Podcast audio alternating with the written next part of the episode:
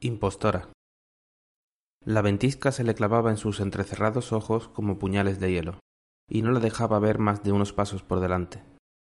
Los pies se le hundían en la nieve fresca hasta la pantorrilla, y el peso del improvisado trineo sobre el que arrastraba el venado que cazó por la mañana le hacía usar todo su cuerpo, todas sus fuerzas. Al menos, pensó, así se mantendría caliente hasta llegar al campamento.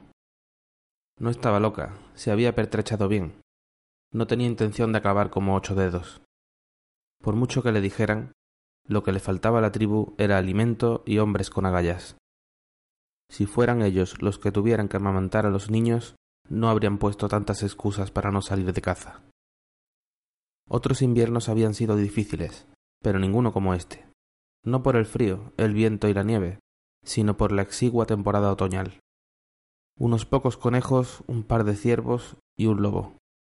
A ellos les culparon, a los lobos, por la falta de caza. Pero ella sabía que podían haber conseguido más carne si la hubieran dejado salir a cazar. Fuera como fuese, pronto se les acabarían las reservas de carne ahumada, y todos sabían lo que eso significaba. Los niños serían los primeros en caer. Ya estaba cerca del poblado. No sabría explicar cómo, pero lo sabía. Tenía esa habilidad innata. Ya de pequeña, se acabaron acostumbrando a dejar de buscarla cuando, según la tribu, se perdía. Cada vez que daban la alarma de que la niña había desaparecido, ella acababa volviendo sola, tranquila, sin darse cuenta de cuánto se había alejado del resto, siguiendo la pista de algún animal. A cambio de una serpiente, un conejo o un ratón, se llevaba un castigo, una patada o un moretón. Pero a ella le daba igual. No iba a dejar de hacer lo que más le gustaba y mejor se le daba porque los mayores se enfadaran. Por algo la llamaban mirada desafiante. Ahora ella formaba parte de los mayores. Ya había pasado el rito, muy a pesar de algunos hombres y mujeres, entre ellos sus propios padres, que aprovecharon el momento para hacérselas pasar muy mal e intentaron que fracasara. No cayó en la trampa, no podía esperar otro año más para poder tomar decisiones por sí misma. Ese día les dio lo que querían aceptación, arrepentimiento, sumisión. Le costó, claro está, ocultar sus sentimientos y fingir que lloraba como una niña por el dolor de sus golpes, como si no hubiera aprendido a ignorar el dolor cuando era necesario. Cualquier cazador que se precie debería saberlo.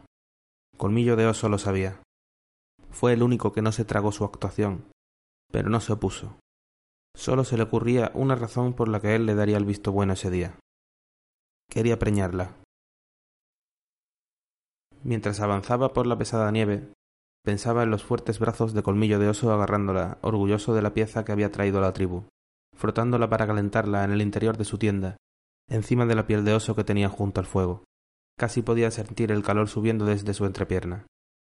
Cerró los ojos un instante para imaginarlo con más intensidad, le estalló un oído, perdió el equilibrio y cayó de bruces. Cuando abrió los ojos otra vez, solo veía troncos y ramas de árboles cubiertas de nieve desfilando ante un fondo blanquecino. Estaba boca arriba, algo le arrastraba de los pies y no tenía fuerzas para resistirse, ni siquiera para incorporarse y ver qué era lo que le estaba arrastrando. Tenía frío, mucho frío, y notaba la cabeza y sus pelos húmedos y cálidos. Ya sabía lo que eso significaba. Si no salía pronto de esta, moriría desangrada. De repente las ramas de los árboles dejaron de desfilar. Lejos, como si estuvieran a un tiro de lanza de distancia, notó como sus propias piernas caían como un peso muerto en la nieve. Su predador había dejado de tirar. Escuchó sus pasos al acercarse. No era un oso. Su rostro ocupó todo su campo de visión. A colmillo de oso nadie le deja en ridículo.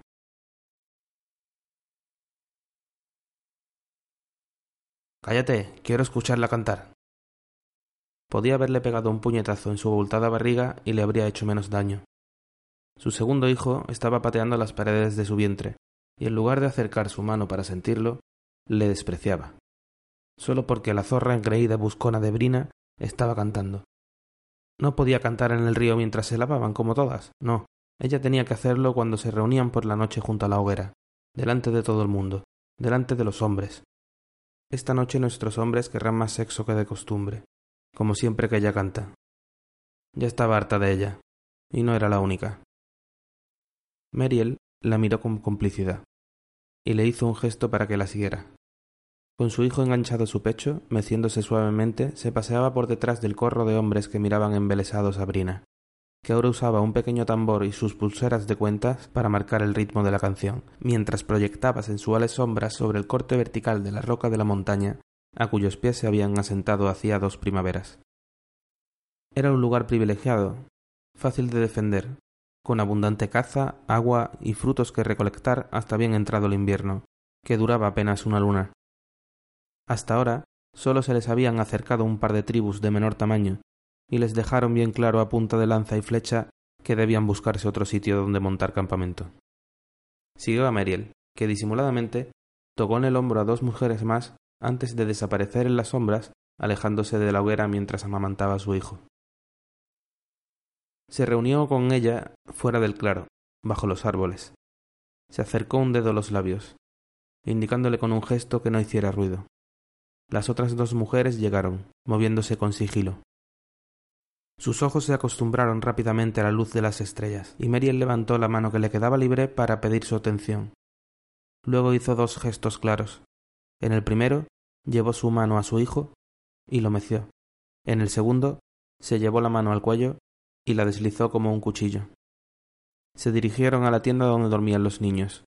Las demás ya estaban preparadas, y una de ellas acompañaba al hijo de Brina fuera de la tienda, cogiéndole de una de sus pequeñas manos. Medio dormido, con andar torpe, se refregaba un ojo con la otra mano, bostezando. Lo alejaron solo unos pasos de allí, para que encontrara su cuerpo por la mañana devorado por las alimañas. Por si el mensaje no quedaba lo bastante claro, junto al cadáver del niño dejaron una pulsera con diez cuentas que representaban a cada una de las mujeres de la tribu, y un pequeño tambor en el que, pintado con la sangre del inocente bastardo, se adivinaba una figura bailando junto al fuego. Es que no lo entiendo. ¿Pero por qué piensas que a todo el mundo le gusta el reconocimiento? Cariño, algunas nos gusta hacer las cosas por el mero hecho de hacerlas, no para que nos aprueben los demás. Si yo estuviera en su lugar, estaría más que satisfecha con mi contribución a la sociedad. Ya, eso me parece lógico hasta cierto punto, pero ¿qué daño le podría hacer una entrevista? Es como si tuviera miedo. Además, una cosa es ser humilde y otra distinta es esto. Mira lo que me ha contestado. A la atención del director del Time. Como ya sabe, mi trabajo ha sido, es y seguirá siendo aportar mi granito de arena para ayudar a los magníficos investigadores que desarrollan distintas vacunas contra el cáncer, y no dar entrevistas ni aparecer en los medios. Le rogaría que cesara sus peticiones de entrevistas, comparecencias y comunicados por parte de mi persona, y se dirija para estas cuestiones al director del Centro de Investigación, el doctor Alfred Montgomery, que les atenderá de buen grado. ¿Vale? ¿No le gusta la prensa? ¿Qué hay de malo en eso? Pero vamos a ver, qué granito de arena ni qué magníficos investigadores. Hemos estudiado el caso y todo lo ha llevado adelante ella prácticamente a solas con una financiación ridícula. Y el maldito Montgomery aparece como autor principal en todos sus artículos, como único titular de la patente y ahora se está llevando todos los méritos y acaparando todas las portadas. Ese tío se va a forrar a su costa y pasará a la historia como el hombre que curó el cáncer. Es un impostor, ¿vale? Y si a ella no le importa, ¿por qué te importa tanto a ti? Pues precisamente porque es ella la que cree que es una impostora que no se merece el reconocimiento, y el otro es el que se lo lleva todo. Y no puedo soportarlo, es como lo tuyo conmigo, pero ese tío no es su marido, es un aprovechado. No empieces con eso otra vez. Tú eres el director de la revista. Pero tú defines la línea editorial, eliges y supervisas los reportajes. Al final yo no hago casi nada. Ya lo hemos hablado cien veces. Mi nombre no va a aparecer en ningún sitio. ¿Y deja en paz a esa mujer también? Vale, vale, os dejo estar pero sigo sin entender por qué nos gusta sobresalir cuando os lo merecéis. Parece que tenéis un miedo irracional a destacar sobre los demás grabado a fuego.